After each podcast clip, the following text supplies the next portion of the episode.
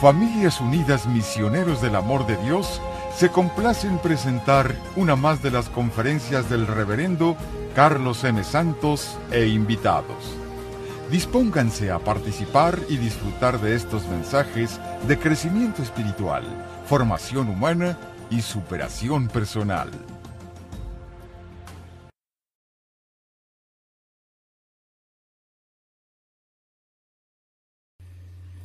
Muy bien, el día de hoy vamos a comenzar un curso sobre Biblia.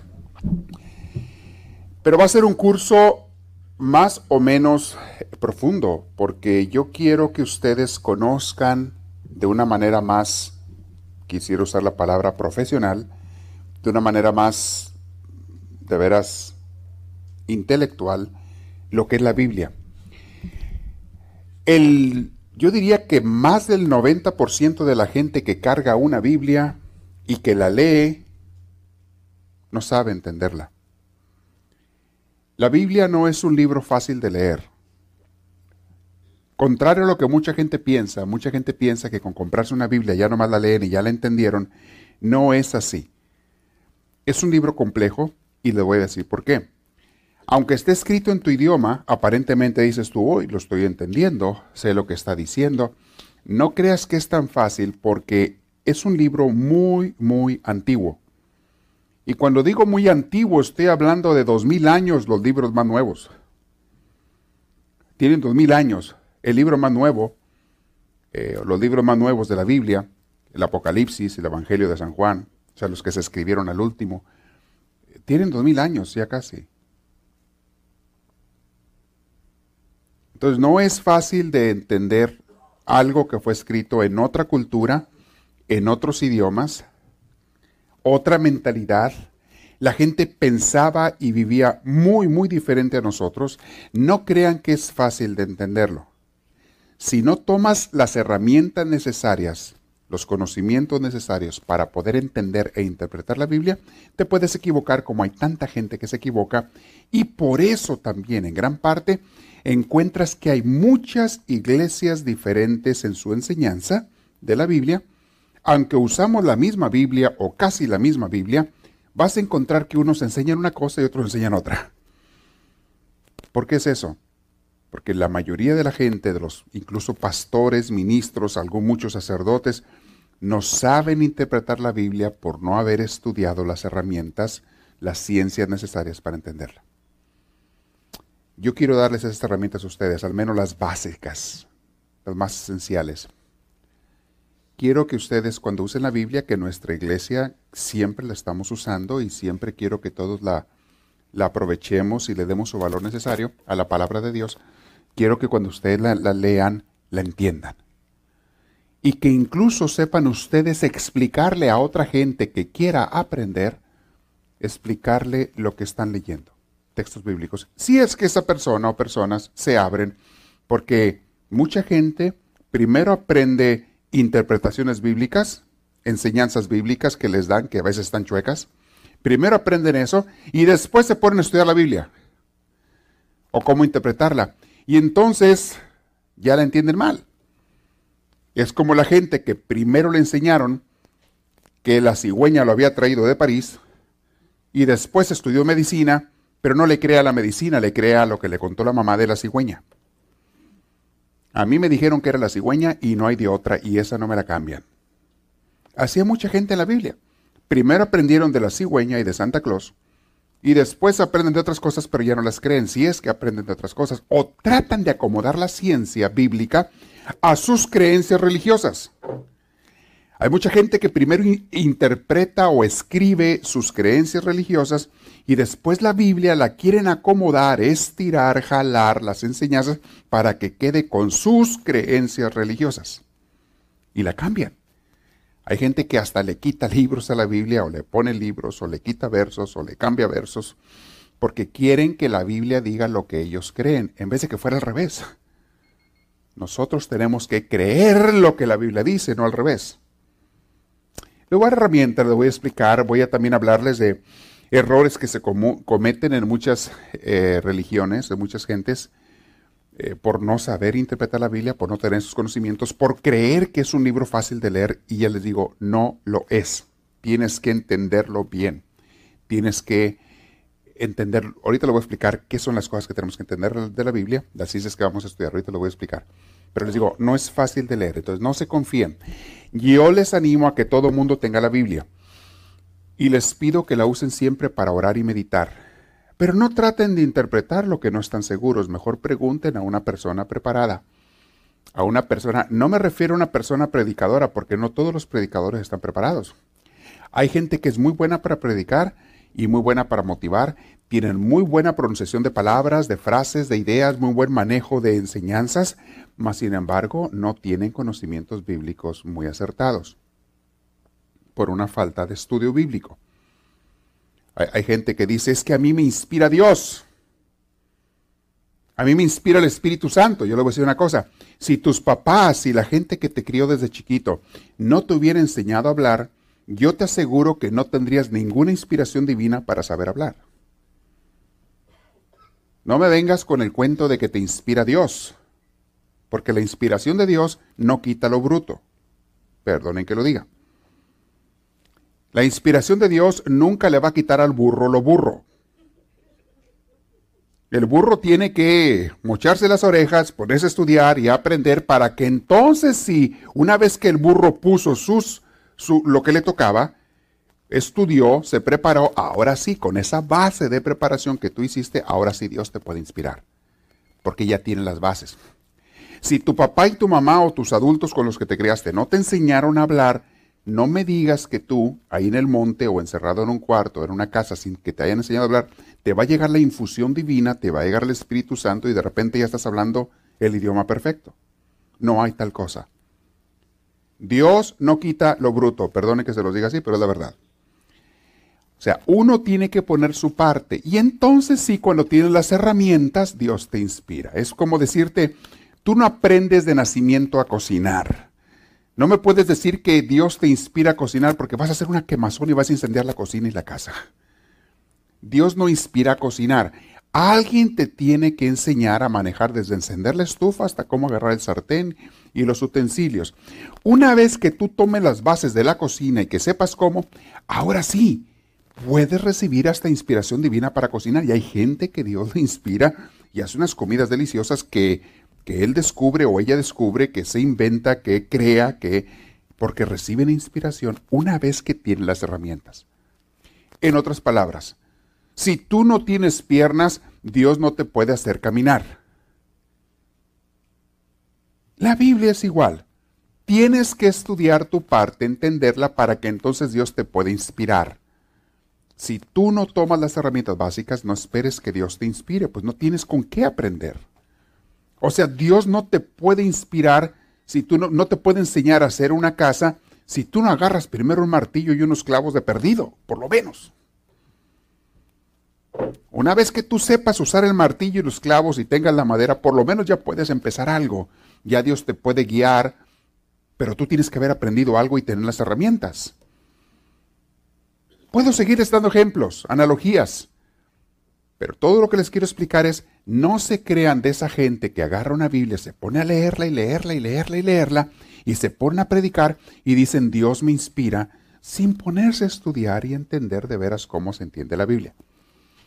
Es un libro maravilloso, es la palabra de Dios, es un conjunto de libros, son varios libros maravillosos que nos pueden dar mucha luz, mucha vida y todo, pero tenemos que saber entenderlo o tener quien nos lo explique. Hay personas que a lo mejor no quieren estudiar la Biblia. Bueno, acude a una persona que te la puede explicar, una persona preparada que te la explique bien y bueno, ya estás aprendiendo. Alguien más está haciendo el estudio por ti, te está transmitiendo. En otras palabras, alguien más está guiándote, te está llevando porque la otra persona estudió o está estudiando, porque la Biblia nunca termina de estudiarla. ¿eh? Nunca termina. Yo tengo no sé cuántos años ya de estudiar la Biblia, no he terminado. Y sigo estudiándola y sigo aprendiendo cosas. Es un libro riquísimo y nunca te la vas a acabar. La palabra de Dios nunca te la vas a acabar. Eso es otra cosa bella de la Biblia. Les he explicado que incluso el mismo pasaje bíblico lo repites, lo relees varias veces y cada vez que tú lo lees con atención, se te explica algo nuevo, se te dice algo nuevo. Dios usa su palabra para explicarte cada día cosas nuevas porque tú cada día estás viviendo situaciones diferentes. Y Dios acomoda su palabra para darte para las situaciones diferentes. Siempre te dice algo nuevo. Muy bien, voy a darles muchas herramientas. Entonces prepárense. Por eso les insisto, que tengan papel o cuaderno y pluma o lápiz, lo que quieran, y su Biblia. De aquí en adelante les voy a pedir que la traigan para este curso. Por lo menos para este curso. Yo quisiera que siempre la trajeran. Pero por lo menos tengan la Biblia, tengan papel, tengan eh, pluma y tomen nota de las cosas que les inspiren. Las cosas que te enseñen. Cuando encuentres una enseñanza que digas, ah, eso no quiero que se me olvide, órale, lo escribes y después lo relees en tu casa y ya se te queda más grabado. Y vas haciendo tu cuaderno de notas que nunca sabes cuándo te van a servir. Yo tengo mi cuaderno de notas de la Biblia, de las clases que tomé en el seminario. Cuaderno grueso, tote que llené de, de clases de la Biblia. Y eran las notas que yo tomaba en las clases. Me gustaba tomar notas y tomar notas y tomar notas. Y aprendía cada vez más. Y luego las repasaba y me servía para los exámenes y para entender y demás. Muy bien. Entonces la Biblia tenemos que aprender a interpretarla. Vamos, voy a explicarles también el día de hoy. Hay varias maneras de acercarse a la Biblia. Hay varias maneras de leer la Biblia. Voy a mencionarles dos principales. La primera es la manera intelectual. Es cuando una persona estudia la Biblia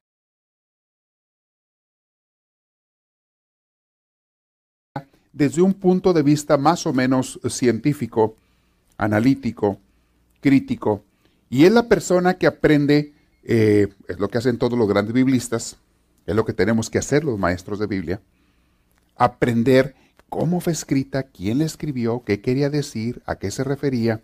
Tienes que conocer la literatura de la Biblia, las épocas en que fue escrita, quién la escribió, a quién le estaba hablando, qué estaba viviendo el pueblo en ese entonces, por qué dijo lo que dijo, y todo eso te va a ayudar para entender el mensaje de la palabra.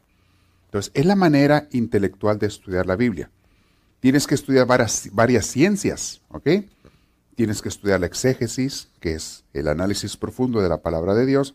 Tienes que estudiar la semántica, a qué se refería cada palabra, qué significa cada palabra, porque las palabras, aunque sea la misma, cambian de significado de una generación a otra.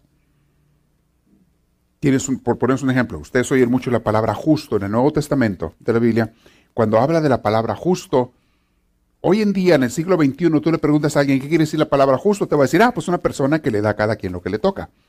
Te da bien por bien, mal por mal. Eso es justicia. Bueno, eso es el término justicia en el siglo XXI. Pero en el primer siglo de la era cristiana, la palabra justo significaba santo. Eso es semántica. Tienes que entender cuando dices José, cuando lees en la Biblia, dices José, el esposo de María, era un hombre justo, si tú no entiendes de semántica de la Biblia, no has estudiado las herramientas, vas a pensar que está diciendo, oh, era un hombre que le daba a cada quien lo que le tocaba, que no hacía injusticia. No, no se refiere a eso. Está diciendo la Biblia que José era un hombre santo, un hombre de Dios. Y así les puedo seguir dando muchos ejemplos de semántica. Palabras que hoy significan una cosa, pero en la Biblia significan otra. ¿Por qué hay esos cambios? Pues porque es natural si de una generación a otra cambian las palabras, para las generaciones más antiguas, decías tú, una onda, ¿qué significa onda? Te decían, bueno, pues puede ser la onda, lo, lo que hace una ola del mar, hace ondas, las olas del mar, o puede ser una onda de radio, algo que sube y baja, eso es una onda. Pero le preguntas a los jóvenes más modernos, oye, ¿qué es una onda? Dicen, ah, pues qué está pasando, porque le pregunto yo qué onda, le digo al otro. La palabra onda significa qué está pasando, qué ondas. Pero para una generación más antigua, onda significa otra cosa. La semántica de esa palabra cambió de una generación a otra. Quizá en otra generación posterior significa otra cosa, diferente, que no es la que hoy le dan, la interpretación que le dan. Entonces, las palabras cambian de significado. Y en cuando estudias la Biblia tienes que entender cuál es la semántica de las palabras. Tienes que estudiar también la historia bíblica. Si tú entiendes lo que estaba pasando en los tiempos en que se escribió ese libro, vas a poder entender por qué decía lo que decían y cómo lo, lo decían. Porque mucha gente se confunde. Ven textos bíblicos donde dice que Dios mandó matar, en el Antiguo Testamento te encuentras, que Dios mandó matar a aquel pueblo de enemigos de Israel, los mandó matar a, mujeres y niños y animales y a todos por parejo. Dice así que Dios los mandó matar. La gente se confunde y dice, cómo Dios dijo eso? Tienes que entender también la cultura de los israelitas. En aquel entonces los pueblos eran bien salvajes, no nomás los judíos, todos los hebreos, todos. Era gente que pensaban que Dios mandaba exterminar a pueblos enteros, porque eran gente contraria, según ellos, contraria a Dios. Todavía hoy en día hay algunas culturas o algunas religiones que promueven matar o eliminar a los que sean de otra religión. No, Dios no dijo eso. Dios nunca dijo eso, pero ellos pensaban que Dios les decía eso y el escritor puso eso. O así dijo el rey David, o así dijo aquel, y pensaron que venía de Dios. Y lo Entonces, cuando tú estudias Biblia, vas a entender que hay muchos pasajes que los tienes que saber interpretar, porque si no te va a caer en shock, porque luego Jesús dice lo contrario. Jesús en el Nuevo Testamento te está diciendo, no, no, tienes que amar hasta los enemigos, perdonar a todos los que te ofendan poner una mejilla cuando te la otra mejilla cuando te da una cachetada. Tienes que orar por los que te persiguen, etcétera, etcétera, etcétera. Eso aquí hay una. No, es que tienes que entender la mentalidad, la cultura y la historia de mil años antes de Jesús a la cultura y la historia de cuando ya estaba Jesús aquí presente. Va cambiando. Tienes que entender entre lo que pensaba un pueblo que era muy rústico, rudimentario y bárbaro, cuando comenzaban a existir, no tenían educación de nada a un pueblo que ya estaba más o menos formado, al menos para que los estándares de aquel tiempo, en los tiempos de Cristo. Entonces va cambiando y los libros, así como lees tú el Génesis, el Éxodo, que son los primeros libros, no los puedes leer igual que lees San Mateo, San Lucas o San Juan. No se pueden leer igual. Tienes que entender las diferencias entre una cultura y otra, entre el Antiguo Testamento y el Nuevo Testamento, entre las enseñanzas, aún en el Antiguo Testamento, en qué siglos fueron escritos los libros, a quién se referían, etcétera, y los del Nuevo Testamento, que ya son otros. Esas herramientas las voy a dar aquí. Pero ese es el estudio eh, intelectual. Estudia la semántica, historia, geografía bíblica. Incluso a veces hay que conocer la gente que se pone a estudiar a profundidad la Biblia, hay que estudiar ciertos idiomas. En concreto, el que más estudia es el hebreo para entender el Antiguo Testamento y el griego para entender el Nuevo Testamento, porque son los idiomas originales en que fueron escritos. La mayor parte del Antiguo Testamento fue escrita en hebreo y algunos libros en griego. Hay algunas frases en arameo también, pero el arameo casi no se usó. El arameo era la lengua que Jesús hablaba, porque ya en tiempos de Cristo el hebreo mismo ya había desaparecido. Era la lengua más original de los israelitas. Entonces tú tienes libros en la Biblia que fueron escritos en una lengua que ya ni existía ni en tiempos de Cristo y cuando traduces de un idioma a otro, siempre se pierde consistencia, pierde fuerza la traducción. Cuando tú traduces del inglés al español, no dices las cosas exactamente igual. Siempre hay algo de pérdida. Las palabras cambian de un idioma a otro. Significan cosas diferentes de un idioma a otro. dicen aquí algunos pochos, dame para atrás lo que te presté. Hay un que otro pocho por ahí que dice, aquí no, entre ustedes no, pero otra gente. Dame para atrás. En inglés se dice give me back. Pero en español lo correcto es regrésame. Regrésame. Pero aún cuando traduces, si traduces literalmente o correctamente, tiene una cierta diferencia la traducción. Regrésame, sí es devuélveme, tiene un significado. Pero give me back implica que yo te di y ahora tú me das lo que te di. Cambia un poquito. Hay ciertas palabras que no tienen traducción de un idioma, del español al inglés. Y hay que buscar otras palabras y frases para dar a entender lo que estás queriendo decir. Una frase que yo uso mucho de ejemplo, porque en español yo no he encontrado una traducción literal exacta, en inglés es una frase muy fuerte que dice, to take something or somebody for granted. You take me for granted, dicen algunos. Intenta traducir eso al español y no tiene una traducción exacta. Es como, lo más que puedes decir es, pues tú ya no me tomas en cuenta, o tú ya te acostumbraste a mí, o para ti ya, ya no soy importante. Se dicen a veces entre las parejas esa frase. Pero en inglés es mucho, muy diferente la frase. You take me for granted.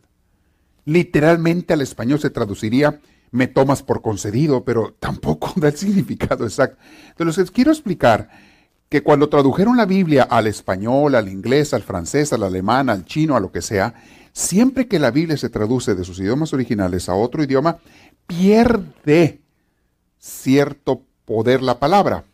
Ya no dice 100% exacto lo mismo. Los biblistas tienen que estudiar el hebreo, el, griego más que nada, para poder entender mejor la Biblia. Ahora, ¿qué es lo que nosotros, la mayoría de la gente que no habla hebreo ni griego, puede hacer? Ah, bueno, yo lo que les aconsejo a una persona que quiere estudiar la Biblia más a profundidad, compra uno varias traducciones diferentes de Biblia. En el español tenemos muchas Biblias en español. Entonces, cuando tú lees una, una traducción y lees otra y otra, te vas a dar cuenta que todas llevan la misma enseñanza, pero de alguna manera cambian las palabras, porque un traductor lo dijo de una manera, quiso explicarlo así, pero el otro traductor dijo, no, yo siento que se entiende mejor asá. Y el otro traductor, que ellos están leyendo en hebreo y en griego, yo pienso que esta traducción del hebreo y del griego se traduce mejor asá. Entonces, cuando tú lees dos, tres traducciones diferentes, y más si tú lees de inglés y español, pues puedes leer una en inglés y una en español, captas mejor la idea original del texto bíblico. Porque si aceptamos que es la palabra de Dios, es muy importante que le demos el valor y la importancia que tiene la palabra de Dios. Entonces, uno debe hacer el esfuerzo por entender lo mejor posible qué es lo que Dios quiso decir. No te conformes con cualquier interpretación de cualquier persona. Cuando alguien te esté predicando, primero pregúntate, bueno, ¿y esta persona qué estudios tiene? ¿Ha estudiado las herramientas para entender la Biblia o es un sonso que habla muy bonito pero que se compró una Biblia y está echando puro perico? Hay gente que es buena para el perico. Hay merolicos que te venden hasta el aceite de víbora y lo compras por cómo te hablan. El que cura todo. El aceite de víbora de no sé qué. Hay gente que es buena para hablar. Eso no significa que te están diciendo la verdad. Y son buenos para convencer, pero no significa que te están diciendo la verdad. Y en la palabra de Dios tenemos que ser muy exigentes y muy cuidadosos. Entonces, aún el estudio de las Biblias, no todas las Biblias están igualmente de bien traducidas. Hay Biblias con mejor traducción que otra, depende de qué idioma estés hablando. Yo tengo mis recomendaciones para las Biblias de español y tengo otras recomendaciones para la Biblia de inglés. Entonces, según el idioma que quieras tú leer, y son las Biblias que tenemos aquí en la librería, porque hay, hay docenas de diferentes traducciones pero tienes que buscar las que sean más parecidas, más exactas al texto original. Ahora hay Biblias que te añaden incluso explicaciones de pie de página y trae buenos comentarios, buenas. Entonces es una Biblia recomendada. La que usamos aquí, la más común que usamos en español, es la latinoamericana. Yo la recomiendo porque es una buena traducción. No es la mejor traducción, pero es una buena traducción. Usa un lenguaje muy entendible pero trae algo bueno, que son los comentarios de pie de página. Y la mayoría de esos comentarios son muy buenos comentarios. Digo la mayoría porque hay uno que otro que están cargados para la enseñanza religiosa de esa religión, que muchos la religión de muchos de nosotros. Entonces, cada Biblia, según la religión que la traduzca, va a tener comentarios, a pie de, si es que tiene comentarios, que están cargados a las creencias religiosas de cada religión. Entonces, bueno, se entiende, es entendible.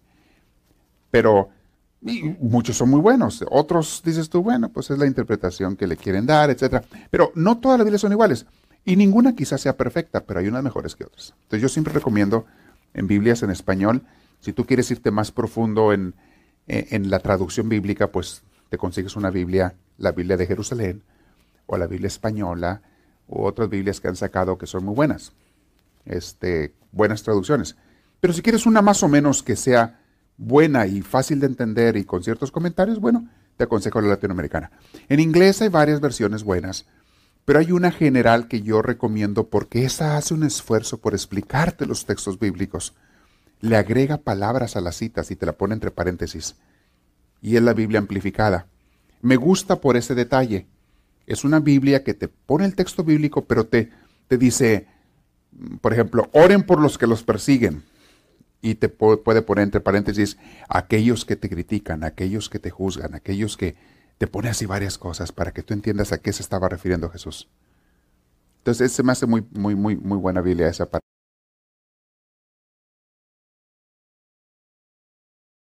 Los que lean en inglés. Y aquí la tenemos también esa. Muy bien. Eso es lo que tenemos que estudiar en la Biblia. Al final va a haber preguntas, es por eso también necesario que tomen notas, porque al final tienen su oportunidad de hacer las preguntas. Ustedes anotan ahí para que no se les olvide y al final las pueden hacer. Entonces, el primer método de estudiar la Biblia es el método intelectual. El segundo método de estudiar la Biblia, que les quiero explicar hoy, es el método espiritual. Es cuando lee la Biblia no tanto para analizarla y estudiarla y comprenderla, sino para acercarte a Dios. El método espiritual, que es el que la mayoría de la gente usa y es el que tú debes de usar a la hora de hacer oración o meditación, es un método que te sirve para ponerte en contacto con Dios. No es conocer su palabra, pero tratar de hacer la vida. Ese es el método más profundo y que te va a traer más vida espiritual. El, el, el espiritual. Tú la lees la palabra no solamente para entenderla, sino para asimilarla y hacerla parte de tu vida. Tú quieres acercarte más a Dios. Ahora, este método espiritual te santifica, te sana, te enriquece en tu relación con Dios. Pero, aunque sea la mejor manera de leer la Biblia, tienes que tener un poco del método intelectual, aunque sea lo más básico, para que no malinterpretes lo que Dios te está queriendo decir, para que no entiendas mal lo que Dios te quiere enseñar. Entonces, tienes que tener algo de lo, de lo intelectual. Entonces, en este curso que le voy a dar yo aquí, voy a manejar las dos cosas. Le voy a dar la parte intelectual para que entienda la Biblia, sepa interpretarla, la parte exegética, la parte hermenéutica, etc. Pero también le voy a dar la parte espiritual. Vamos a ver ciertos textos bíblicos, ciertas enseñanzas y todo, para que nos ayuden a crecer espiritualmente. Vamos a tener un poquito de los dos. Quizá en este curso cargándome un poquito yo más a la parte intelectual porque quiero que tengan esas herramientas, que luego ustedes las utilizan y las ponen en su crecimiento espiritual. Cuando lean la Biblia en la casa, cuando oren ustedes en la casa o en la pequeña comunidad, o estén explicándola, si ustedes tienen esas bases ya de la intelectual, pueden aplicarla mejor a su vida espiritual. Entonces son necesarios los dos. Pero bueno, vamos a darles un poquito de los dos. Voy a explicarles un poquito la Biblia. ¿Quién escribió la Biblia? Bueno, primero antes que eso, ¿por qué Dios nos dio la Biblia? quiero que sepan que Dios se comunica con nosotros. Dios no está ausente, Dios está presente. Y esto le llamamos la revelación. O sea, Dios se revela, se da a conocer, nos da a conocer su, mensaje, su enseñanza, su palabra. Noten que estoy hablando en tiempo presente. No digo, no estoy diciendo en tiempo pasado, Dios nos reveló, Dios nos dijo, Dios nos enseñó. Como dicen muchos pastores, sacerdotes y ministros religiosos. Mucha gente, líderes religiosos, te quieren convencer, te quieren enseñar que Dios habló en la Biblia nada más hace dos mil años y de ahí para acá ya nunca volvió a hablar. Hay gente fanática, predicadores, sacerdotes, o pastores, lo he visto en muchos pastores de muchas religiones, fanáticos, ciegos, ojos vendados, que quieren ponerle vendas a la gente también. Y te dicen esto, te dicen estas palabras, si no está en la Biblia, no lo creas. Si algo no está en la Biblia, no es de Dios. ¿Qué te están queriendo decir? Que Dios dejó de hablar hace dos mil años, se fue de vacaciones y no ha vuelto ni por la feria o se quedó mudo. Dicen que Dios se quedó mudo y ya no pudo hablar, alguien le puso un tapabocas y Dios ya no puede hablar de hace dos mil años para acá, porque es cuando se dejó de escribir la Biblia. Entonces esos que dicen que nada más lo que está en la Biblia es verdad y lo que no está en la Biblia no es verdad, es la gente que dicen Dios se quedó mudo, perdió la lengua o se fue de vacaciones a Júpiter, no sé dónde se fue. El caso es que Dios ya no habla, ya está mudo. Ya... Son fanáticos religiosos que quieren que tú creas que la única enseñanza de Dios está escrita en esos libros de la Biblia. Y yo desde ahorita les quiero aclarar, mis hermanos, Dios nunca se ha callado. Dios sigue hablando y sigue habiendo profetas, hombres y mujeres, que hablan de parte de Dios. Hoy, en el siglo XXI, en todos los siglos que han existido y hasta que el mundo se acabe, Dios siempre va a seguir hablando por medio de hombres y de mujeres que de palabra, de enseñanza, en escrituras, en libros, siguen hablando de parte de Dios. Ahora, si hay un reto aquí. Si hay un reto. ¿Cómo saber quién de veras me está hablando de parte de Dios y quién no? ¿Cómo voy a saber en los tiempos modernos quién de los predicadores que veo en la tele, en el radio, en las iglesias donde voy, en los retiros, en las convenciones, bla, bla, bla, cómo voy a saber quién sí de veras está siendo inspirado por Dios y quién no? Hay un pasaje en San Lucas donde dice Jesús, por los frutos se conoce al árbol. Lucas 6:44. Por los frutos se conoce al árbol. No se recogen higos de los espinos, ni se sacan uvas de las zarzas. Entonces aquí va la clave. Si las enseñanzas que te da una persona en los tiempos modernos, un predicador, un pastor, un sacerdote, quien sea, si las enseñanzas que te está dando están de acuerdo no tienen que ser idénticas, pero no deben de ser opuestas.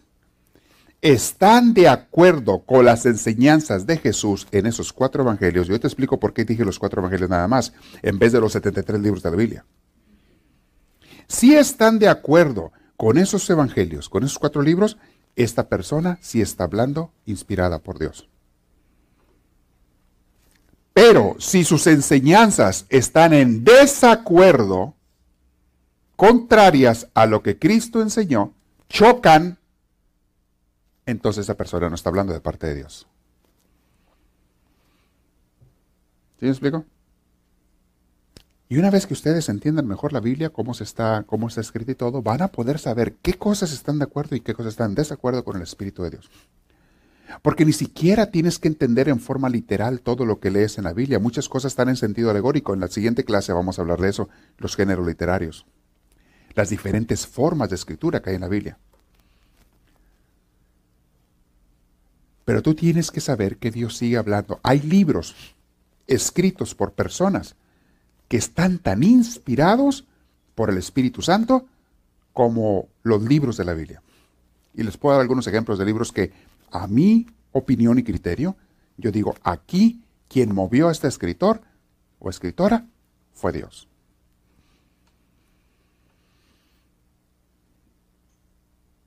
Vamos a entender también, eh, bueno, les dije los géneros literarios, vamos a entender eh, formas de escritura, de escribir, pero volviendo al punto de la revelación, Dios sigue hablando. Pero bueno, no vamos a hablar tanto de la revelación que Dios hace en otros medios, en otras formas. Eh, vamos a hablar en este curso de la Biblia en concreto, de la palabra de Dios. No más que yo no quiero que se me fanaticen. Acuérdense de aquel cuento que dice que una vez el pastor, ministro, sacerdote, lo que sea de un templo, recibió un mensaje, una carta, que decía, voy a ir a visitar su templo el próximo domingo. Y firmaba abajo Jesús, el Salvador. Aquel ministro se emocionó mucho y le anunció a su gente que iba a venir Jesús mismo en persona, iba a venir a predicar y a hablar y a presentarse a su iglesia. Y dicho y hecho, cuando llega el domingo estaba la iglesia a reventar. La gente se salía hasta por las puertas. No cabían. Y llegó Jesús, en efecto. Llega Jesús y les predica a la gente. Y les recuerda lo que él había enseñado en los evangelios. La gente está emocionada de ver a Jesús en persona.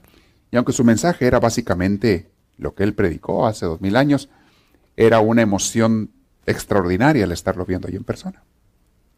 Cuando terminaron los servicios y despidieron a la gente, le dice el pastor a Jesús, ya era tarde, se hizo tarde, le dijo, Señor, yo no sé dónde vas a pasar la noche, pero ¿por qué no te quedas aquí en el santuario? Mira, aquí en un lado tenemos un lugar, una recamarita y un que usamos a veces para huéspedes, hay un lugar. Y qué mejor que te quedes en la casa de Dios, Señor. Yo pienso que, que sería muy propio, pero siéntete confiado. Digo, eso está bien, me voy a quedar mañana temprano partiré. Se quedó Jesús. El ministro se fue a su casa, que estaba ahí cerca, muy emocionado. Y a la mañana siguiente, tempranito, viene a buscar a Jesús para aprovechar antes de que se vaya, a veces lo alcanzo a ver. Llega tempranito, recién amanecido, abre la puerta del templo y entra, y ya se había ido Jesús. Pero su sorpresa más grande fue que empezó a ver un rayadero por todo el templo y vio que había, raya, había rayado, estaba en el altar una palabra ahí rayado como tipo graffiti, tipo que decía cuidado. Y luego fue y vio a las imágenes que estaban por allí también y había puesto por ahí la palabra cuidado. Y luego fue donde está la Biblia y en la Biblia allí había puesto la palabra cuidado. Y en el púlpito puso la palabra cuidado. Y en muchos lugares, en cada lugar simbólico del santuario, estaba la palabra cuidado. Que el ministro se quedó pensando y meditando. ¿Qué querrá decir todo esto? Yo creo que lo mismo haría Jesús hoy en día, mis hermanos, si viene con nosotros y nos quiere explicar las cosas otra vez. Nos diría, todo lo que les he dado es hermoso, es bueno, es bello, úsenlo bien, pero cuidado. Nunca usen la palabra de Dios para pelear. Cuidado. Y ustedes sabrán que hay gente que usa la palabra de Dios para pelear con otros. Nunca usen la palabra de Dios para odiar, para despreciar, para menospreciar para rechazar, para atacar, para criticar. Jamás, porque no fue hecha para eso. La palabra de Dios fue hecha para unir, para amar, para sanar, para santificar. Es todo lo contrario de lo que la mucha gente y gran número de gente de las organizaciones religiosas usan la palabra de Dios para lo malo, no para lo bueno. Le dan y el demonio está feliz. Es lo que el demonio quiere que los de una religión se sientan que son la religión verdadera y ataquen a todas las demás porque les dicen que ellos no son. Y en cualquier religión que vayas te dicen lo mismo. Nosotros somos la verdadera y las otras no. Sin saber que Cristo jamás fundó una religión. Fundó una iglesia y no le puso nombre. Un pueblo, una comunidad. Y es la gente que va movida por el Espíritu Santo. Y esta gente, les he dicho, está repartida en todas las religiones del mundo. A los que somos de origen católico romano, lo reconocen los obispos en el Concilio Vaticano II al decir, después de muchos siglos de no reconocerlo, lo ponen ahí por escrito, dicen, el Espíritu de Dios está en la gente de todo el mundo, de todas las religiones. Las semillas del verbo, las semillas de Dios están repartidas, Jesús está trabajando y el Espíritu Santo en las religiones de todo el mundo. Porque en todos los lugares hay gente que de veras se deja mover por Dios. Y también en todas las iglesias hay gente mala que se dedica a dividir, al fanatismo, a hacer el daño hasta con las cosas divinas, con las cosas santas. Entonces sigue habiendo revelación, mis hermanos. Vamos a estudiar la palabra de Dios, la queremos entender, pero la queremos entender bien, para lo que Dios la dio, para lo que nos la dio, que es para unirnos, para sanarnos, para santificarnos, para acercarnos a Él y a nuestros hermanos en el amor. Si ustedes quieren encontrar una sola palabra para toda la Biblia, va a ser esa, amor. Si ustedes quieren saber qué religión fundó Jesús, es esa.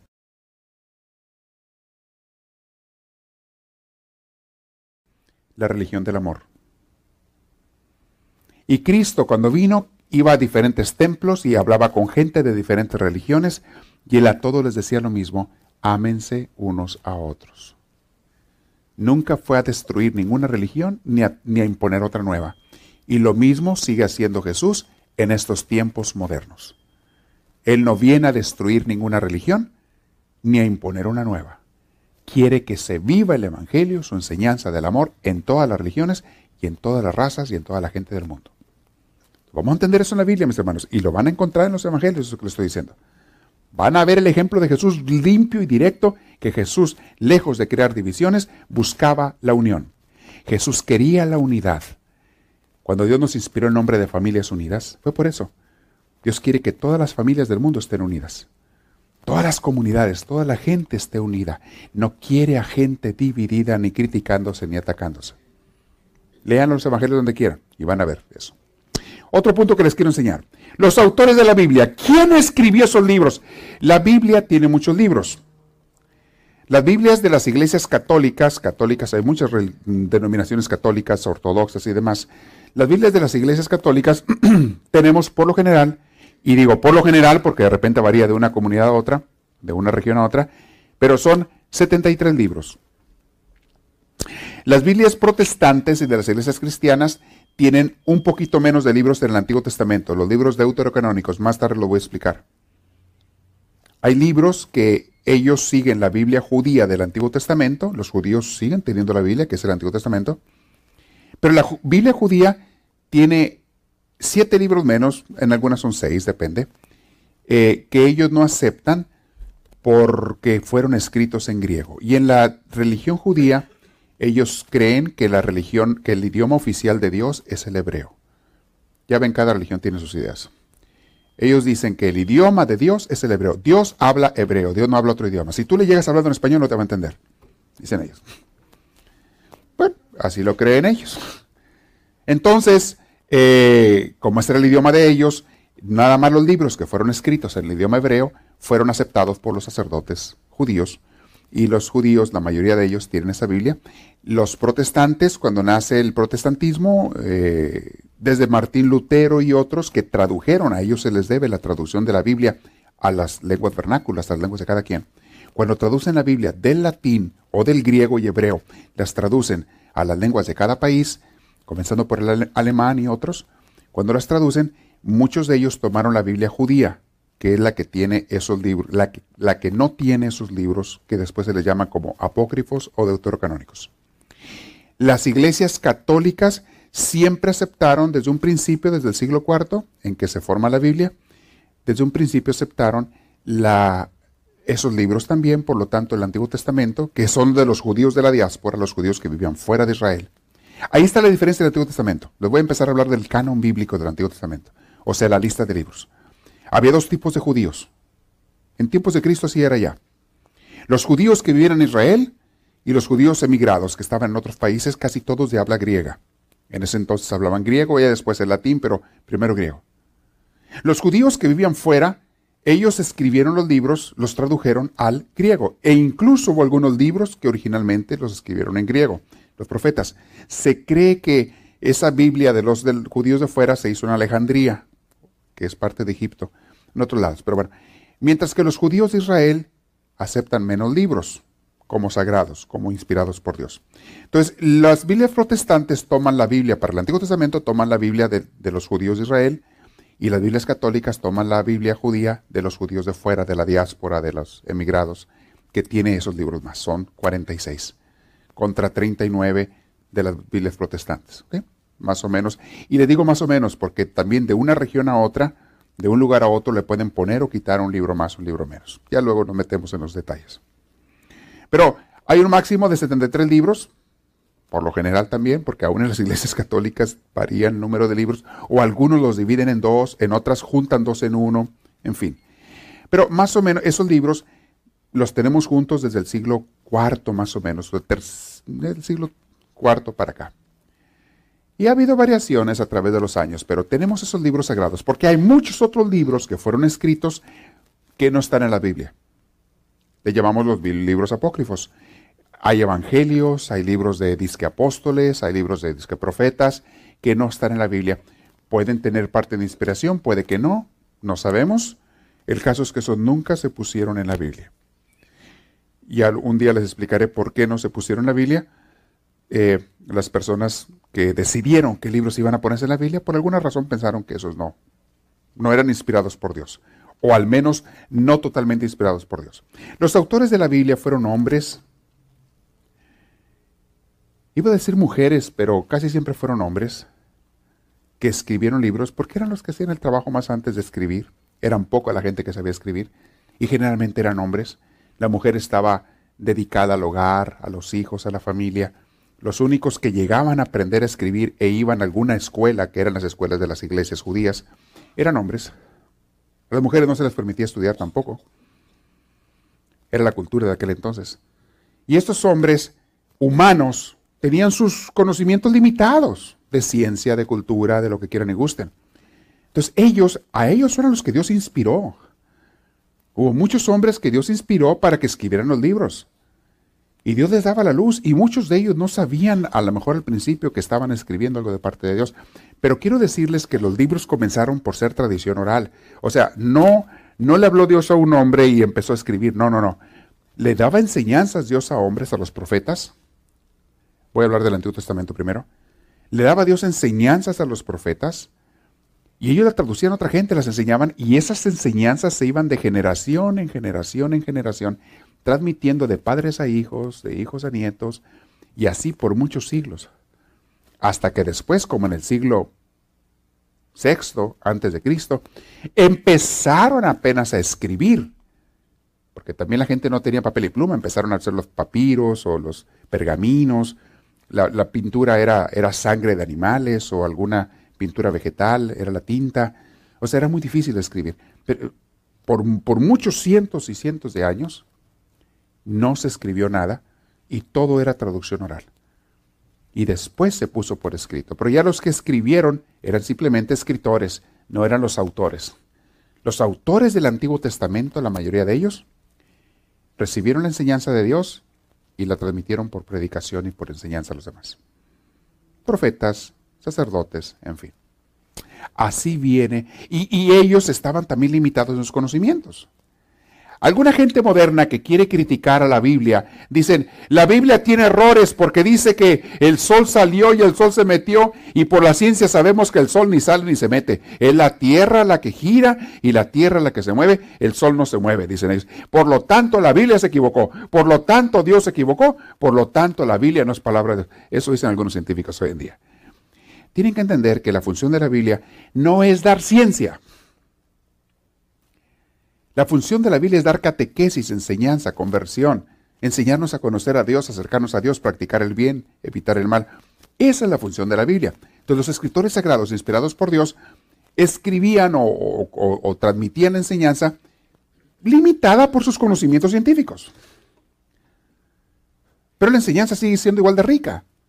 Lo que está queriendo decir es que estaba amaneciendo y que estaba oscureciendo. Salía el sol, se metía el sol. ¿Qué está queriendo decir? No está, dando ciencia. Te está enseñando que simplemente estaba amaneciendo y que luego estaba oscureciendo. Eso es todo lo que Dios te quiere enseñar ahí. Pero los escritores estaban limitados. Por eso van ustedes a encontrar ciertos, entre comillas pongo, errores en la Biblia. No son errores de enseñanza de Dios. Son errores de escritura, de ciencia, pero les repito, la, Biblia no tiene nada que ver con ciencia. No es el interés de Dios de darnos ciencia. Para eso nos dio inteligencia, para que los científicos estudien y descubran las cosas de ciencia. Él nos dio la inteligencia para que lo descubramos. Pero lo que la Biblia es es un libro de enseñanza para acercarnos a Dios. Entonces, nos están hablando estos. También, los libros les quiero explicar no fueron escritos, aunque ustedes ven el libro de una sola persona, el profeta Isaías no fue un hombre el que escribió ese libro o el que dio esa enseñanza, eran varios. Como eran tradiciones que se daban de generación en generación, hubo libros que comenzó una persona a transmitir la enseñanza y la terminó otra persona 100, 200 años después, o 300.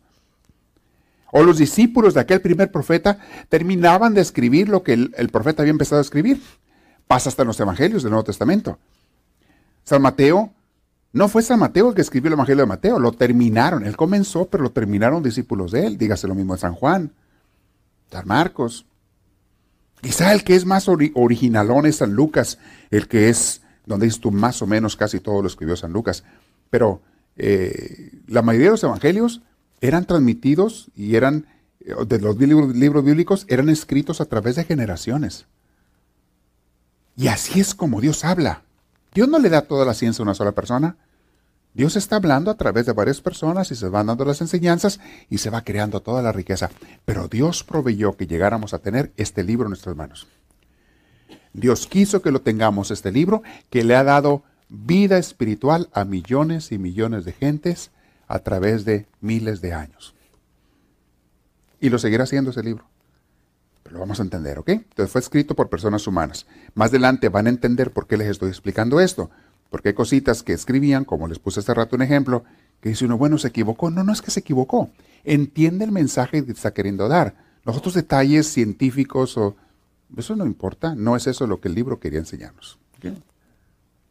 Muy bien. ¿Qué significa la palabra Biblia?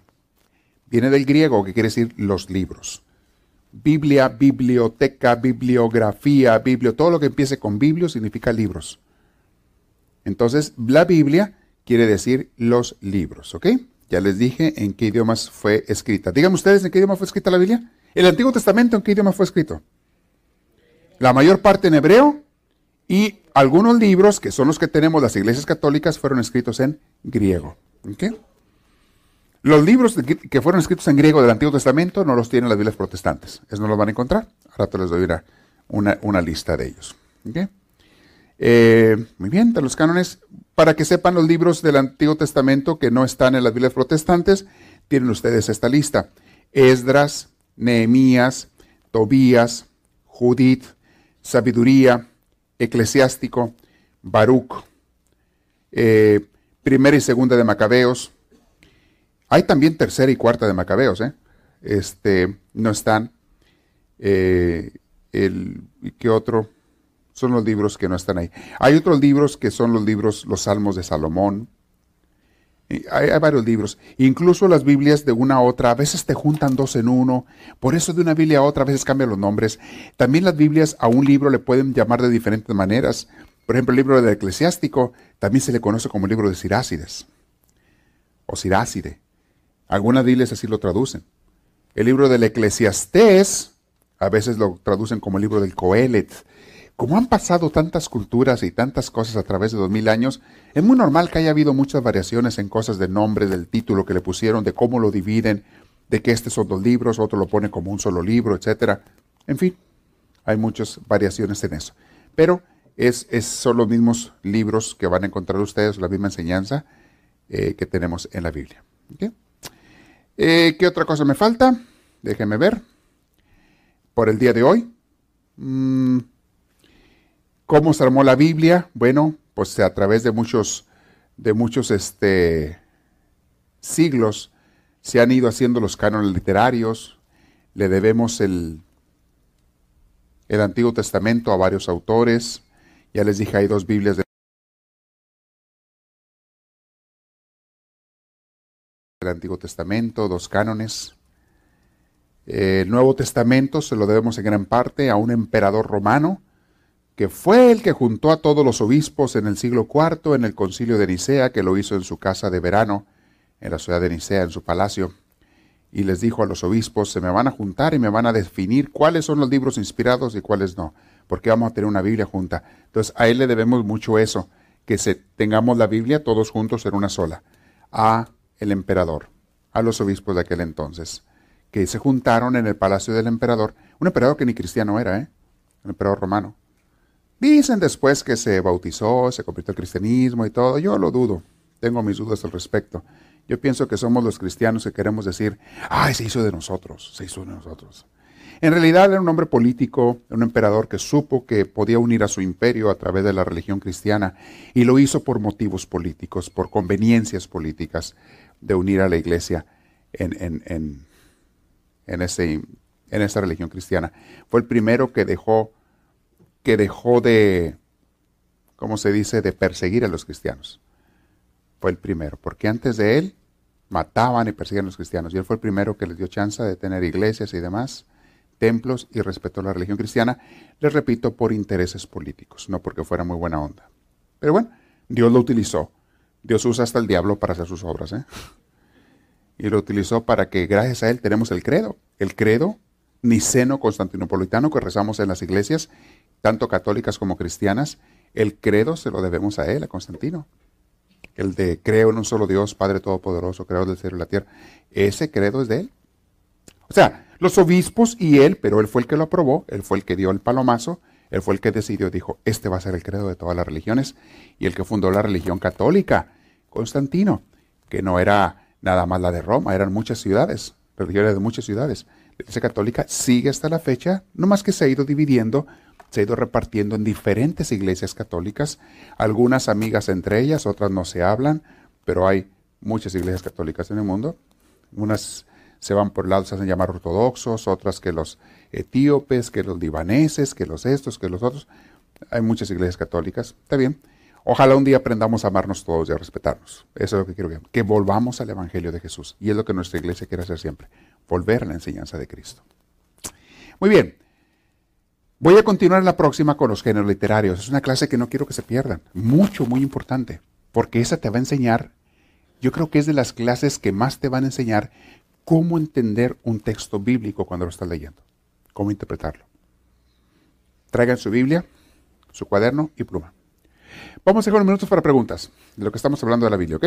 Hoy fue la iniciación o fue el comienzo. Eh, y les dije, este curso lo empecé a petición del público. Les voy a enseñar también cómo aprovechar la Biblia para vida espiritual. Ya al final que termine todo lo que es la parte intelectual, cómo entenderla, les voy a explicar cómo leerla en tu casa, cómo meditarla, cómo sacarle provecho y vida para ti a la Biblia. ¿Ok? ¿Alguien tiene pregunta? Le van a remar un micrófono por ahí. ¿Quién tiene? Levante la mano. ¿Nadie? Acá sí hay una. Ok, acá hay dos. Aprovechen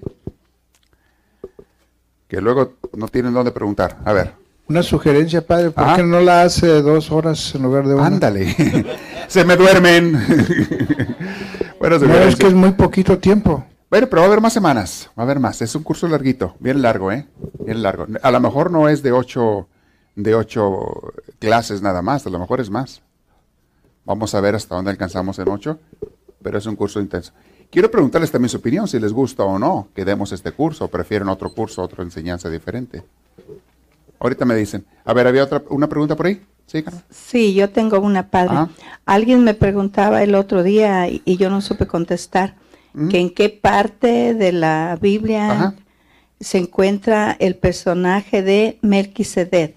Melquisedec está en, la, en Génesis con Abraham. Era un sacerdote.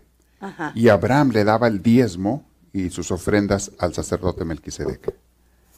Váyanse al Génesis, allá lo encuentran, después del capítulo 12, donde aparece el Abraham, allá está Melquisedec. Gracias. ¿Alguien más tiene otra pregunta? A ver, ahí está. Aquí está una y ve dónde está la mano de una vez que aquella mano para que vayas ahorita. Sí, Padre, nosotros cómo podemos interpretar cuando dicen en el Antiguo Testamento que los profetas les decían a, este a los reyes o a los que estaban gobernando a su pueblo que por ejemplo que tenían que acabar con todos los enemigos, que los mataran o que les daba una orden. Es lo que les dije hace rato. Eh, no necesariamente los profetas, pero había, había reyes como el rey David y otros que pensaban que Dios les... Los profetas no, no aparecen diciendo eso, ¿eh? no van a encontrar eso. Pero sí van a encontrar tipo al rey David y a otros que, decían Dios lo mandó, Dios lo mandó a matar gentes, a, matar, a exterminar a aquel pueblo filisteo, porque eran enemigos de Dios. La verdad es que era el rey David, que era hijo de su cultura, así pensaban en aquel entonces, que había que exterminar a los que estuvieran en contra del pueblo sagrado, era él el que decidía ir a matarlos. Cuando llegaron a Jericó también, cuando llegan los israelitas del desierto, después de 40 años en el desierto, llegan a Jericó y según ellos los mandó Dios a destruir no solamente las murallas de la ciudad con la ayuda de Dios, sino que mataron a toda la gente también, mujeres y niños y por cabezas y cortaban cabezas por todos lados. Decían es que estaban haciendo la voluntad de Dios. No, ellos estaban haciendo lo de ellos y ellos creían que estaban quedando bien con Dios. Como hoy en día también. Hay gente que va y estrella aviones con las torres de Nueva York y dicen es que Dios nos mandó, que tenemos que exterminar a todos los infieles, a todos los que no siguen a Alá, a todos los que no siguen. Es su interpretación de ellos, de, Dios, que ellos hacen. En realidad ni siquiera el Corán dice eso. El Corán no dice. Ahorita, tiene que hacerlo en el micrófono. Tiene que hacer, si quiere levanta la mano otra vez, las preguntas en el micrófono. ¿Ok? A ver, ¿hay una pregunta ya? Sí, padre, yo quiero saber cuáles algunos de los libros que usted cree que ahora están inspirados de los que ha, leído últimamente. De los libros inspirados o personas que de veras para mí se me han hecho muy, muy inspirados de Dios, son, eh, el padre Ignacio de Rañaga tiene un libro, tiene muchos buenos, pero para mí un libro que yo digo, este Dios lo tocó al padre La Rañaga, es la vida de San Francisco de Asís. Tiene otros que son buenos libros y todo, pero que yo diga, este Dios metió su mano directamente para que escribiera el libro, es ese. Otra persona muy, muy inspirada por Dios es el padre Anthony de Melo. Y que ha sido criticado por religiones, incluso hasta por su misma religión, ha sido criticado porque dice las cosas como son, al igual que Jesús y los apóstoles decían las cosas como son y eran criticados. Es otro autor, por eso tengo sus libros aquí. Eh, otros que escriban así, que, que digo yo, hijo, los inspira mucho Dios, hay varios libros que tenemos ahí que yo no te puedo decir que todo lo que dice el libro necesariamente es inspirado por Dios, pero te voy a decir, ahí sí hay mucho de la mano de Dios. Hay varios libros. Sí. Este. ¿Qué otro? Puedo seguir pensando, luego les digo, pero hay muchos libros este, que dices tú, wow, aquí, aquí Dios habló. Y, son libros que te das cuenta porque te dan vida espiritual, te prenden, te, te encienden, te, te iluminan, te llenan de, de Dios, pues es el Espíritu Santo, trabajando ahí. ¿sí? ¿Hay otra pregunta por ahí? Acá están adelante unas preguntas. Acá levante la mano para que la vean.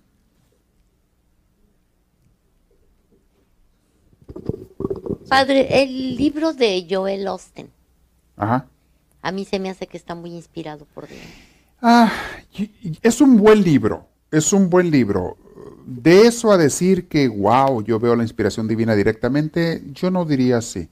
Yo pienso que es un buen libro, que sí, obviamente habla mucho de Dios y todo, pero no, no lo pondría yo en la calidad al nivel de esos otros que les mencioné. Pero es un buen libro que sí, sí puedo recomendar leer. Ok, gracias. Porque no es lo mismo ser un buen libro a que digas, este está inspirado por Dios. Son cosas distintas. Eh, padre, los, las personas que escribieron la Biblia, ¿se les llamaba escribas o escribanos? Los escribas eran simplemente la gente que sabía escribir. La mayoría de ellos no escribieron ningún libro de la Biblia. Era la gente que sabía escribir. ¿sí? Ahora, los que escribieron la Biblia obviamente eran escribas. Pero la mayoría de los escribas no escribieron nada de la Biblia. Ellos escribían otras cosas. Documentos, actas, eh, cosas legales de los gobiernos, etcétera. Escribían cualquier cosa. Y había pocos escritores, ¿verdad? Porque la gente no sabía escribir. Era muy raro que alguien supiera. ¿Sí? ¿Otra pregunta por allá? Sí, padre, ah, ah. este, usted nos estaba diciendo, ¿no? Que cómo saber que la persona que nos está hablando está inspirada por Dios. Sí. Ah, ¿cómo, ¿Cómo saber? ¿Cómo saber? Este, dice que por los frutos, este. Se conoce el árbol. Exacto, pero sí, como si es la primera vez, supongamos que yo vengo y lo escucho a, a usted. Ajá este, ¿cómo lo debo yo de...? Les di dos, herramientas. O sea, la primera es, ¿a dónde me está llevando esta enseñanza? ¿Me está llevando a vivir mejor, a acercarme más a Dios, a amar más al prójimo? Entonces, eso es una prueba de que sí puede ser inspirado por Dios. Pero hay una segunda, que las enseñanzas que me está dando estén de acuerdo, no en contra, sino de acuerdo con los evangelios. ¿Ok? Si alguien te está enseñando, por ejemplo, un buen predicador te dice, no debes de arrimarte con otras gentes que no sean de tu religión. Dígame una cosa, ¿eso va de acuerdo o va en contra con las enseñanzas de Jesús? Esa persona no es de Dios. Nuestra religión es la mejor de todas, es la religión verdadera que Cristo fundó y todas las demás religiones no son verdaderas, son malas. ¿Eso va de acuerdo con los evangelios? No. Son enseñanzas religiosas. No va. No debes de juntarte con pecadores, porque si te juntas con esos pecadores, tú también estás condenado y te vas a ir al infierno junto con ellos. ¿Eso es enseñanza de Jesús? Por eso criticaban a Jesús, porque se juntaba con pecadores. Ahora sí, hay que entender, no te juntes con aquellos que te pueden arrastrar al pecado, eso también lo enseña Jesús. Mucho cuidado, no le tengas miedo a los que matan el cuerpo, sino a los que pueden matar el alma. O sea, ten cuidado con la gente que te puede arrastrar al pecado. Pero eso no significa que no te arrimes con pecadores a los que tú puedes ayudar y tú puedes bendecir y tú puedes enseñarles al buen camino. Noten la diferencia. Entonces, las enseñanzas de una persona, de un predicador o sacerdote, tienen que ir de acuerdo con las enseñanzas de Cristo para que sea una persona de Dios. ¿Sí? Es bien interesante porque yo hablo la de mi religión, donde yo he sido criado, eh, eh, las doctrinas, las enseñanzas de la religión católica, sobre todo en el Concilio Vaticano II, ahí hay mucha inspiración de Dios. Mucha, mucha, mucha inspiración de Dios en el Concilio Vaticano II, que fue escrito por los obispos católicos romanos en los años 60, a principios de los 60, firmado por el Papa Pablo VI, iniciado gracias al Papa Juan XXIII Él lo inició, a él se le debe. Pero él murió durante el concilio y sigue el Papa Pablo VI, él termina el concilio. Usted lee esos libros, van a ver una de inspiración divina allí, en esos, libros, que están en un solo libro todos juntos. Y las cosas que enseña ahí, Concilio Vaticano II, es que todos somos hermanos de todas las religiones y que Dios ama a todos por igual. En los escritos ahí está. Pero ¿qué oyes tú predicar a sacerdotes y a obispos a veces? ¿Qué los oyes predicar? Si no es de mi iglesia, no puede estar bien, no es bueno. Está predicando lo contrario a lo que los mismos documentos de la iglesia dicen. El Papa Juan Pablo II se la pasaba visitando pastores y patriarcas de otras religiones, creando y fomentando la unidad. A país que iba, llegaba con los patriarcas de otras religiones a buscar el amor, la comprensión, la unidad, el respeto. Pero tienes a obispos y sacerdotes que andan sembrando la división, criticando a los que no estén con su organización porque no les dan su dinero, atacando unos a otros. Te lo vas a encontrar de repente. No todos, claro que no, pero hay algunos.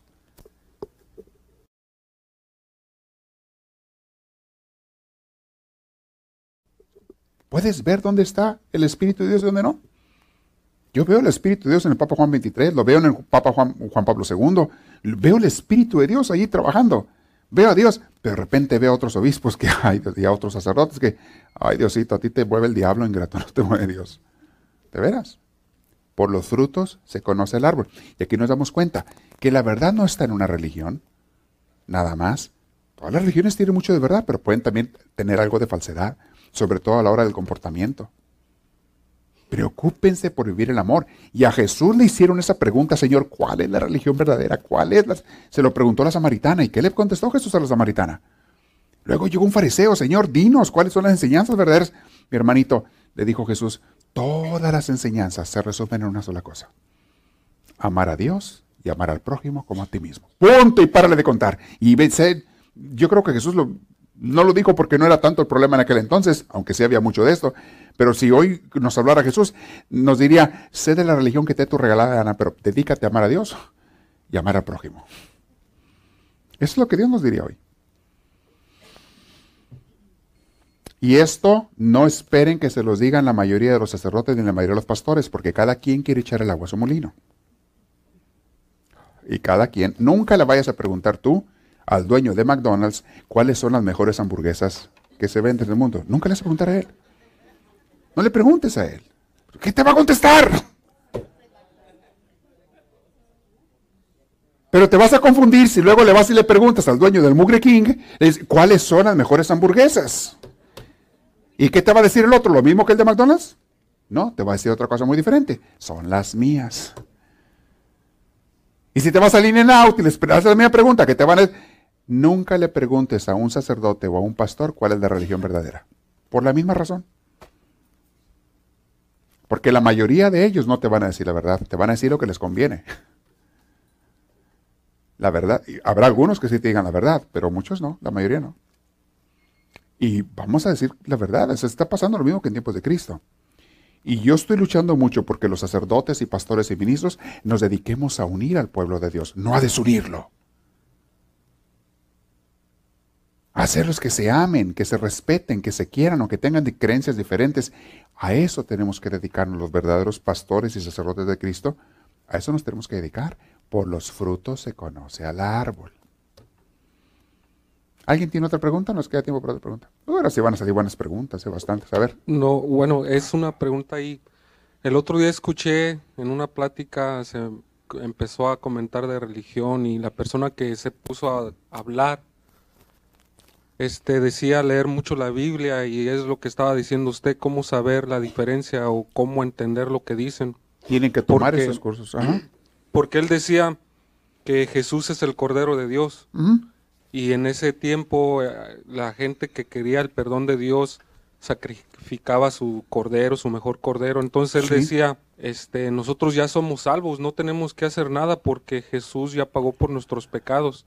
Eso de la paramaya que hacen en las iglesias y que no sé qué, o que andar sirviendo en las comunidades o eso no era necesario porque ya éramos salvos. era lo que él que estaba comentando y le preguntaba de otra cosa o la gente que lo estaba escuchando preguntaban y sí, pues sí sabía y todo, sabe mucho de la, de la Biblia, pero ¿cómo contestarle a una persona eso? ¿O qué? La primer, lo primero que te voy a decir es, la mayoría de estas gentes que te están enseñando esas tonterías, porque son tonterías, es una mala interpretación bíblica lo que estás predicando esta persona, que luego confunden a la gente y la separan hasta de Dios mismo, pero bueno.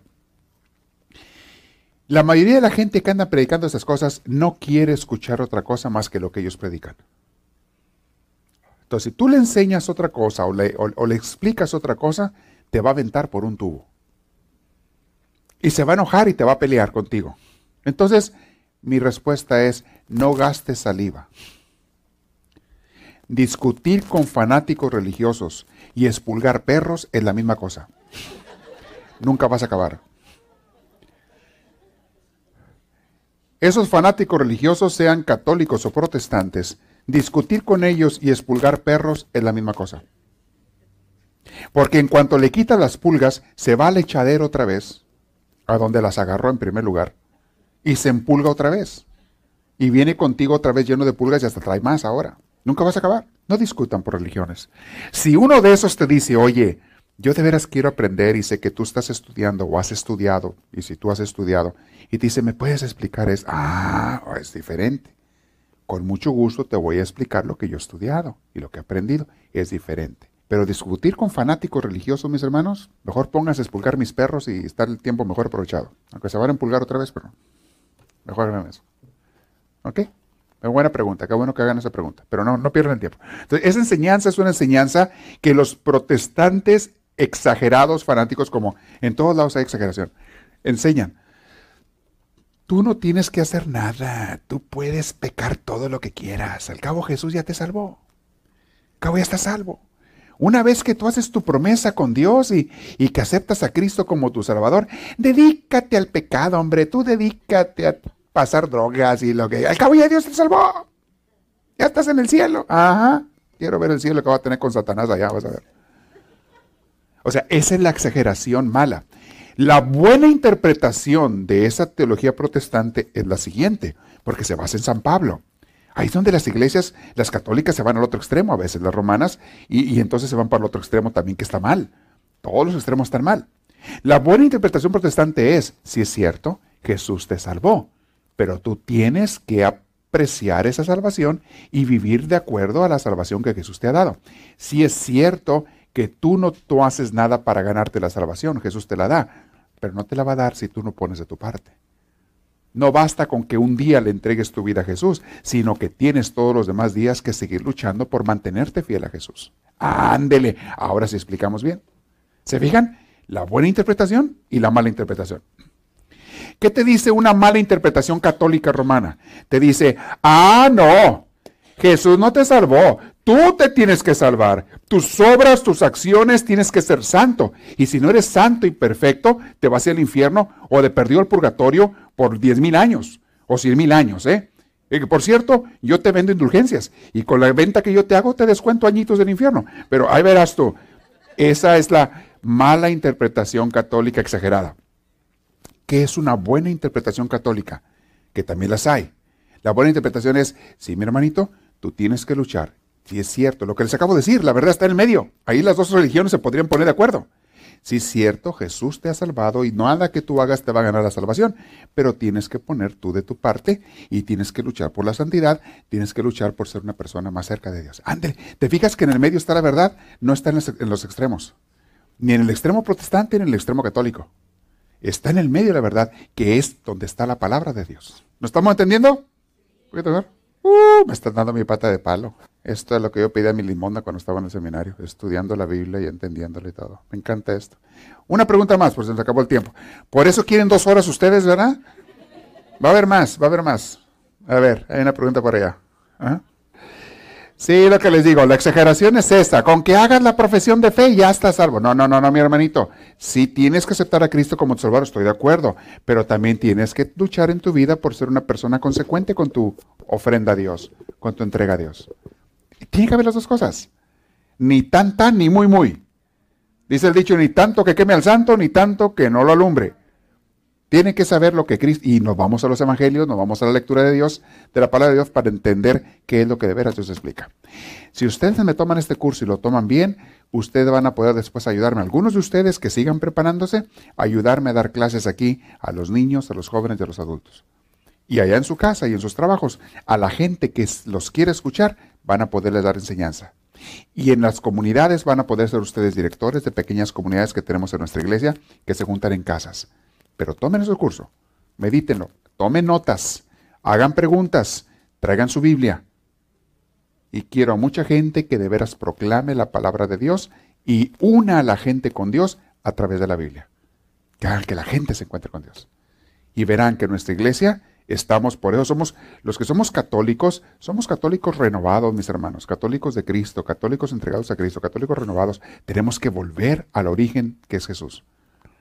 Porque la iglesia católica, los que somos católicos, muchas veces, no en todos lados, pero en muchos lugares, se ha apartado del Evangelio de Jesús. Y se ha vuelto a veces convenenciera. Igual las protestantes, no es la única. A veces se han vuelto convenencieras las iglesias, se han vuelto interesadas en otros intereses que no son los de Dios. Y pierde uno el Espíritu Divino, mis hermanos. Tenemos que volver al Señor. Y bueno, eso lo dicen hasta los papas, unos buenos papas lo han dicho. Tiene la iglesia que estarse revisando. Tenemos que estarnos analizando y estando, volver constantemente al, Evangelio de Cristo. Es lo que hizo en el Concilio Vaticano II. La iglesia se había apartado mucho del Evangelio de Cristo y con esas reflexiones volvió al, Espíritu de Cristo. Les digo que esos documentos están bien inspirados por Dios. Hay mucha inspiración divina en ellos. Pero ya pasaron 50 años y la iglesia se ha vuelto, en muchos lugares, no en todos lados, se ha vuelto a separar el Espíritu Divino. Y es una constante lucha, nos pasa a nivel individual igual. A veces que te acercas a Dios y luego se te olvida y te empiezas a separar. ¡Ey! Es hora de hacer una renovación. Vuélvame al Señor. Y hay que volver. Y vuelves al Señor con entusiasmo a través de un retiro, de una predicación, de participar en, participar en la iglesia. Y pasan unos años y te vuelves a enfriar. Algunos no pasan años, pasan días y ya se están enfriando. Hay que ponerse en el comal otra vez, chiquito. Métase el comal otra vez para que se caliente. Siéntese en el comal para que se le caliente la conciencia. Y empieza usted otra vez. Tenemos que arrimarnos a Dios. Es bien fácil caer en el mundo y separarnos de Dios, mis hermanos. ¿Ok? Uh, no me hagan hablar porque no me callo. Vamos a seguir, próximo viernes. Invitar a más gente. Voy a hablarles de los géneros literarios. ¿De qué formas se escribe en la Biblia? Vamos a irnos ahí. ¿Ok? Eh, ¿Tenemos algunos avisos finales?